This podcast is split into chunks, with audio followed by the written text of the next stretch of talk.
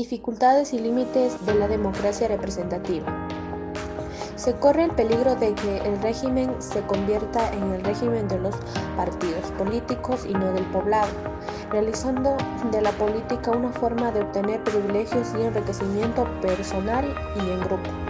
La democracia directa, donde los individuos trabajan por sí mismas y deciden por medio del voto, es la mejor manera de, manera de democracia, ya que de esta forma la autonomía del poblado es ejercida y no representada.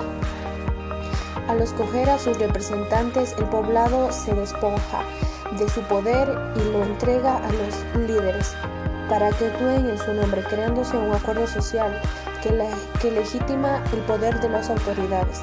Se puede recurrir a ella para solucionar temas fundamentales que determinan el destino de una sociedad, entre ellos la probabilidad de revocatoria del mandato de cualquier representante escogido.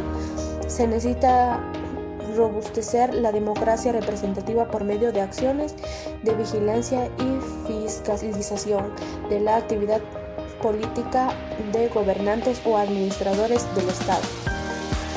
Los líderes responsables, son responsables de sus actos y poseen la obligación de rendir cuentas sobre sus actos frente a la población, tanto del funcionamiento de los fondos públicos como de los administradores. Gracias.